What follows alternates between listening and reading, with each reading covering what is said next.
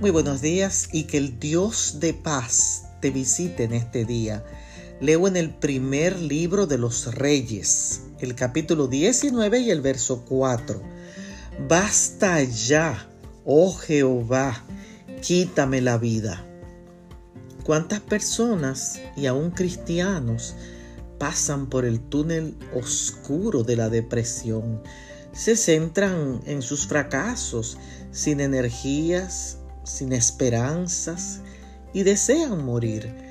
Están tan sumidos en la profundidad del desaliento y la desesperación que no creen que su vida puede mejorar y creen que suicidarse es la única salida.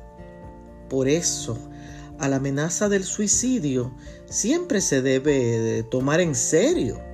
Es un grito de auxilio que dice, ayúdame, el profeta Elías también quería morir y aunque Dios lo había usado poderosamente, él exclamó, quítame la vida.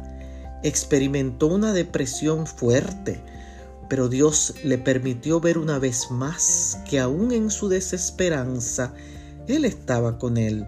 Si alguna persona a tu alrededor manifiesta deseos de morir, por favor, insístele en buscar ayuda profesional. Los fármacos junto con la psicoterapia ayudan a las personas a abandonar los pensamientos suicidas y a volver a retomar su vida. Si la persona es creyente, recuérdale las promesas de Dios. Bendiciones.